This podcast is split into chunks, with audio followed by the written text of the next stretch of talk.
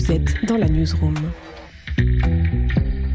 Bonjour, je suis Philippe Lemoine et vous écoutez Newsroom, le podcast des invités de la rédaction de Ouest France. Et aujourd'hui, nous recevons le chef Yannick Aleno. Bonjour, chef. Alors les auditeurs le voient pas, mais au-dessus de votre tête, il y a beaucoup d'étoiles. Il y a même un sacré paquet d'étoiles. Il y en a trois avec le pavillon Le Doyen. Il y en a trois avec le restaurant 1947. Mais il y a aussi une galaxie d'étoiles, une à deux étoiles. Au total, ça fait combien Écoutez, je ne saurais pas vous répondre. C'est 15 ou 16, je sais pas. C'est un quiz euh, que je pose ce, ce jour. Non, mais c'est pas. On a beaucoup, on a bien beaucoup et bien travaillé. C'est une carrière qui a débuté il y a combien de temps? Je crois que quand vous étiez petit, vous aviez 8 ans, vous aviez déjà envie d'être cuisinier. Ça vient d'où cette euh, passion? Bon, ça vient de plusieurs choses. Mes parents tenaient des cafés tabac et puis maman faisait un peu les plats du jour. Et surtout, c'est venu d'un de mes cousins, Jean-Marc Agnel, en Lozère, qui lui euh, euh, était cuisinier et qui euh, devait euh, me garder pendant les vacances d'été, parce qu'on était, ma, grand-mère a eu 13 enfants, donc ça faisait beaucoup une pléiade de petits cousins, et donc de petits enfants pour elle, et chacun avait comme tuteur un, plus grand cousin qui le qui le regardait, qui faisait attention à lui, et j'ai hérité moi de deux cousins, Jean-Marc qui était en cuisinier et Jean-Pascal qui n'est plus là malheureusement, mais qui était styliste, designer chez Peugeot Citroën. Voilà. D'accord. Et alors entre la voiture et la cuisine, vous avez choisi la cuisine. Et c'est venu comment cette passion? C'est ça, ça naît dans l'esprit, ça naît dans la bouche quand on goûte quelque chose? C'est qu'est-ce qui fait qu'on devient à un moment donné un génie de la cuisine? Ouais, je sais pas si je dirais que je suis un génie, mais en tout cas, euh, en tout cas, vous représentez euh, euh, la France au niveau international. Non, mais enfin, mon j'étais un garçon qui avait besoin, je crois, d'être cadré, euh, et ce, ce, ce milieu d'adulte m'attirait beaucoup. Donc très tôt, je suis euh, parti en apprentissage. J'avais 15 ans. Euh, au Relais 13, euh, un restaurant qui a deux étoiles au guide Michelin, qui avait deux étoiles au guide Michelin à l'époque, avec un chef euh, merveilleux qui s'appelle Manuel Martinez, qui m'a appris les premiers euh, balbutiements culinaires. Je me sentais bien là. Je me sentais bien. Et donc vous apprenez ça, puis après il y a à Paris, il y a des, des grands grands établissements, il y a notamment le Meurice dans lequel vous avez décroché vos premières étoiles, c'est ça? Alors non, le Meurice, moi j'ai fait un premier passage en tant que c'est très hiérarchisé la cuisine, donc euh, j'étais chef de partie euh, au Meurice en 94, 92, 94, et ensuite je suis parti comme chef adjoint au restaurant Le Drouan qui avait deux étoiles au guide Michelin, donc j'avais 24 ans et j'avais déjà les responsabilités d'une trentaine de personnes. Et les étoiles finalement sont venues euh, après le Bocuse d'Or en 99. C'est le, le Bocuse d'Or, c'est le championnat du monde de cuisine où j'ai fini second, donc je suis Bocuse d'argent. Je suis le premier Français à avoir fini second. D'ailleurs, je l'ai dit comme ça. Je suis, je suis assez content. Je suis le premier Français à avoir fini second. Et Paul Bocuse avait surenchéri derrière en disant regardez bien ce Bocuse d'argent, il vaut de l'or. Donc j'ai pris ma première place de chef euh, à l'hôtel Scribe euh, où j'ai obtenu ma première étoile en 2000, donc 99-2000, 2002 la deuxième étoile et là je suis chassé par l'hôtel Le Meurice euh, comme chef de cuisine. J'y suis rentré euh, quelques mois après, on a eu la deuxième étoile et la troisième étoile, la première est, est venue en 2007. D'accord. Et après le Maurice, il y a le pavillon Le Doyen, dont vous avez fait un endroit d'exception avec trois restaurants qui ont une, deux et trois étoiles. C'est unique en son genre? Bah, le Doyen déjà est une maison particulière. Je suis parti du Meurice parce que moi je voulais entreprendre. Hein. J'en avais, euh, j'avais, j'en ressentais le besoin de liberté. En fait, quand on entreprend, on est libre de ses choix, libre de, de, de se casser la gueule, mais on est libre aussi de gagner. Et j'ai gagné le, le Doyen euh, en 2014 Sept mois après, on, met, on remet trois étoiles au guide Michelin. Et puis comme c'est un grand bâtiment, j'avais besoin, parce que les loyers sont très importants, de développer l'affaire. Donc on a fait un autre restaurant qui est un sushi bar qui a deux étoiles au guide Michelin qui s'appelle l'Abysse, qui a été décoré par mon épouse Laurence Bonnel Aleno.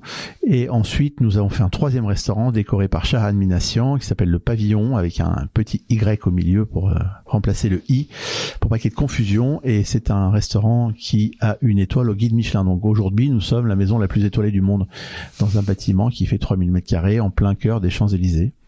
Alors vous avez donc trois étoiles euh, à Paris, trois étoiles à Courchevel, et je crois que vous visez également les trois étoiles à Château-Pavie, à Saint-Émilion. C'est un de vos défis et peut-être de devenir le premier chef euh, qui aura trois restaurants avec trois étoiles.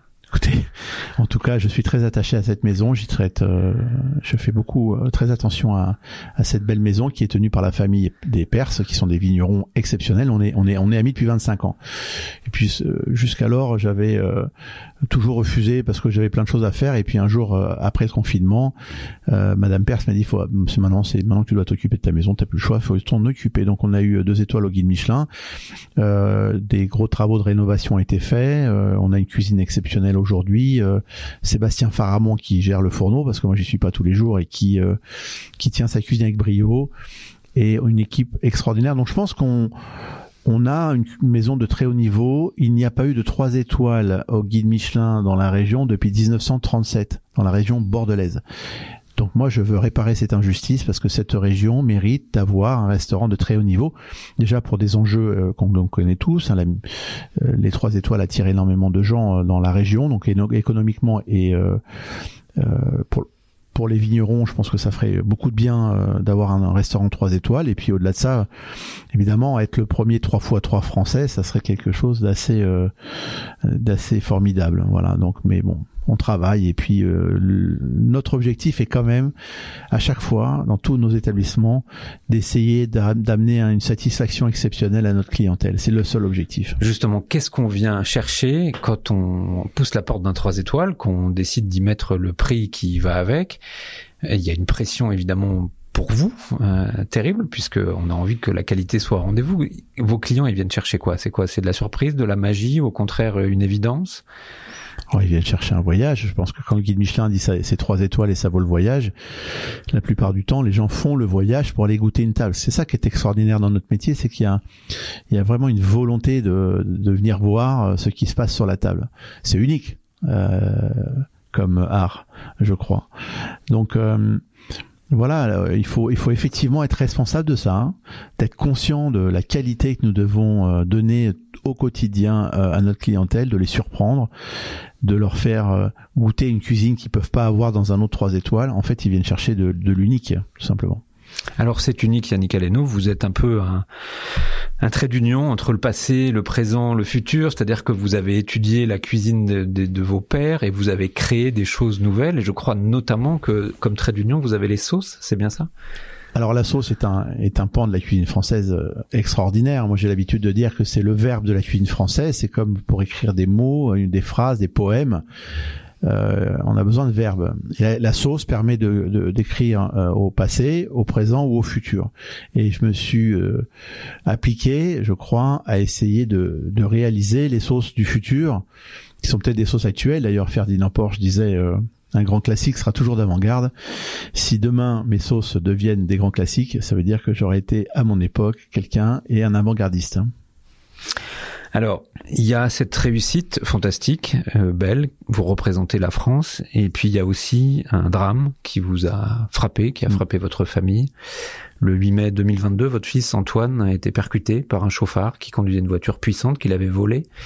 Il était alcoolisé, drogué, et il a percuté et tué votre fils. Ça a mm. été une déchirure, un drame évidemment terrible. Vous avez réagi assez rapidement en voulant créer une association de soutien qui porte le nom de votre fils. Pourquoi vous avez décidé de faire ça et quel est le but de cette association? Alors le but de l'association, c'est de venir en aide à ceux qui restent. J'ai vu euh, des choses euh, que je ne souhaite à personne. J'ai vu euh, évidemment l'institut médico-légal. J'ai vu la restitution des affaires de votre enfant dans un sac plastique, j'ai vu la violence administrative, j'ai vu plein de choses comme ça. Et je me suis dit que finalement, si mon pays m'avait tant donné de notoriété, de d'avoir l'occasion d'être devant vous aujourd'hui pour pouvoir en parler, c'est pour parler au nom de ceux qui restent et ceux qui n'ont pas forcément l'occasion de pouvoir s'exprimer. Voilà, euh, Antoine est malheureusement fait partie d'un lot de gamins. Euh, euh qui partent trop souvent trop tôt, en masse. 708 enfants sont morts de la sorte l'année dernière. Et je pense que nous devons tous faire euh, un effort considérable pour diminuer cette perte qui est une perte nationale c'est extrêmement douloureux pour les familles évidemment mais aussi pour l'avenir de notre pays. Euh, ce qui reste euh, il faut s'en occuper. Les frères, les sœurs, les compagnons, les mères, les pères, mais cette jeune génération, on doit y faire beaucoup, on doit y prêter beaucoup d'attention, de les aider à recouvrir ce malheur. Vous faites parfois allusion aux attentats du Bataclan. Vous dites que certes, quand ça touche une personne, c'est forcément moins spectaculaire parce que c'est qu'une personne. Pour autant, effectivement, tous les ans, 700 jeunes de moins de 25 ans meurent des suites de ces accidents, de, de ces drames de la, de la circulation, enfin en tous les cas de la, de la délinquance au volant. Et vous, vous souhaitez qu'il puisse y avoir un accompagnement qui pour l'instant n'existe pas. Donc vous, vous avez décidé de trouver des fonds, de collecter des fonds pour aider les familles les plus démunies à pouvoir avoir une aide psychologique, à pouvoir parfois payer la pierre tombale, si j'ai bien compris. Mmh. Oui, c'est encore. Je, je considère, euh, enfin, je fais souvent le parallèle qui est peut-être euh, difficile à entendre, mais c'est vrai. Moi, j'ai vécu une scène d'attentat. Mon fils est mort en bas de la maison et j'ai vu euh, une violence inouïe dans sa disparition. Alors que ce soit une voiture, une mitraillette, je pense qu'on en est au même niveau de, de difficulté à. Et quand les attentats euh, sont arrivés. Le Bataclan, par exemple, il faut savoir que 700 enfants, c'est 5 Bataclan par an en termes de valeur. Ok, euh, je me suis dit que il euh, n'y a pas de raison. Il y a, dans ce pays qui est dans sa constitution basée sur l'égalité, qu'on traite les familles des attentats routiers différemment que des attentats dus à des armes à feu. Voilà. Donc je pense qu'il est temps d'accompagner les gens psychologiquement, parce que c'est aussi difficile quand on a perdu son enfant d'un coup de mitraillette ou d'une bagnole, que c'est aussi difficile euh, pour... Euh, enfin, je sais pas, moi je trouve que la disparition d'un enfant mérite plus que trois lignes dans les journaux euh, régionaux, quoi. C'est des enfants. Donc je pense qu'il est temps de, de, de, faire en sorte que tout soit aussi important les uns que les autres, qu'il n'y a pas qu'Antoine, il y a aussi d'autres gosses qui partent, que et que quand c'est aussi difficile que la psychologie qui entoure le drame soit soit réalisée. Quand on a vu les attentats, une cellule de crise s'est mise en place. Des jurys, euh, des tribunaux spéciaux se sont mis en place. Même les journalistes essaient suivis psychologiquement parce que d'entendre toute la journée ce qui s'est passé au Bataclan, c'est difficile pour tout le monde. Et ben ce qui se passe dans les familles euh, lors de ces de ces drames, c'est aussi difficile que ça. Donc ce que je souhaite, c'est simplement l'égalité de traitement entre entre entre des disparitions aussi difficiles et brutales et violentes euh, dans notre société. Je veux aussi l'égalité de traitement par rapport à la personne qui fait les qui, qui commet les faits c'est-à-dire que la, société les prend en charge dans leur suivi psychologique, dans les docteurs, parce que quand vous êtes en, garde à vue, vous avez bon les fonctionnaires que nous payons, hein, qui sont là pour vous surveiller, pour vous questionner, puis euh, le psychologue qui vient voir si vous allez bien, et puis le docteur qui vient si et puis quand vous avez euh, l'occasion, vous avez un avocat commis d'office. Euh, la victime n'a rien, doit payer son, son psychologue, doit payer ses avocats. vous vous rendez compte qu'aujourd'hui, un criminel de la route peut faire appel de la décision alors que la victime ne peut pas faire appel de la décision. Donc on est bien dans un dans une disproportion égalitaire. Moi je ne demande pas mieux que l'égalité. Nous les familles nous ne demandons pas mieux que l'égalité de traitement. Donc vous vous dites, en gros, quelqu'un qui boit, qui se drogue, qui prend le volant, il transforme sa voiture en arme par destination, et donc vous vous battez parallèlement à la récolte de fonds à l'aide psychologique, vous vous battez aussi pour qu'il y ait un changement législatif et que le l'homicide involontaire soit transformé en homicide routier. C'est-à-dire qu'on considère qu'à un moment donné, si on fait le choix de conduire sous l'emprise de la drogue ou de l'alcool, on reconnaît sa responsabilité. Oui, on peut mettre la vie d'autrui en danger. Aujourd'hui, quand euh, la personne qui a tué Antoine était inculpée, elle était inculpée d'homicide involontaire. Hein. Vu l'état euh, le CV du jeune homme, euh, plus les états de fait du, du moment, peut pas dire que il ne pouvait pas imaginer qu'un drame ne se produise pas au bout du chemin. Voilà. Donc, euh, je suis désolé quand on, on force personne à, fumer ou à se droguer. Donc, c'est bien un acte volontaire que de commencer à utiliser des substances illicites en France. C'est déjà interdit en France. Deuxièmement, je crois qu'on force personne à boire outre outre outre outre mesure, au-delà des seuils autorisés en France. Donc là, on est encore une fois dans un euh, dans un acte volontaire. Et quand on cumule les deux, alors là, euh, c'est souvent le cas.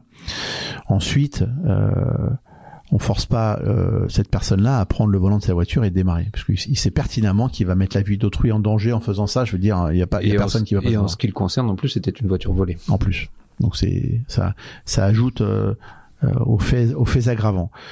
Maintenant, on est loin, on est d'accord, on est loin d'un accident euh, provoqué par le soleil ou ébloui, euh, quelqu'un fait du mal. Euh, donc, et, et, quand quelqu'un fait ce qu'il a fait, tue quelqu'un, tue un gamin, on veut nous faire croire c'est un homicide involontaire. C'est insupportable. On ne veut plus entendre ça. je suis désolé. il faut que cette loi change. Il faut que ça devienne une infraction autonome. Donc, il y a le crime, l'homicide routier ou l'homicide involontaire. Voilà, on aura une catégorie qui permet d'ailleurs, je pense, au juge d'avoir une boîte à outils plus remplie, euh, de répondre à l'époque, de répondre aussi aux aides euh, que, nous devons apporter euh, à toute cette population qui, perd des, êtres chers. Il faut arrêter de banaliser ceci. il y a le 3 juillet la, le, la réforme, la modernisation de la justice. Elisabeth Borne est pour, le garde des Sceaux est pour. Euh, lors de l'affaire Palmade, euh, le ministre de l'Intérieur l'a dit, je suis pour créer un de routier. Donc maintenant, une fois qu'on s'est exprimé et qu'on est tous d'accord, je pense qu'il est temps euh, d'agir, il est temps de prendre acte de vos mots pour faire en sorte que cette évolution soit soit effective. Donc oui, on a besoin de cette transformation législative pour que on puisse avancer et surtout donner l'occasion aux futurs conducteurs l'esprit et, le, et la, la, notion de responsabilisation, euh, de dire aux jeunes futurs conducteurs usage de la route, faites attention, ce que vous allez faire peut être un acte, un acte extrêmement grave et pas un acte simplement involontaire, j'ai pas fait exprès, pardon, ça marche pas comme ça. Très bien, merci beaucoup Yannick Aleno. Merci à vous. Newsroom.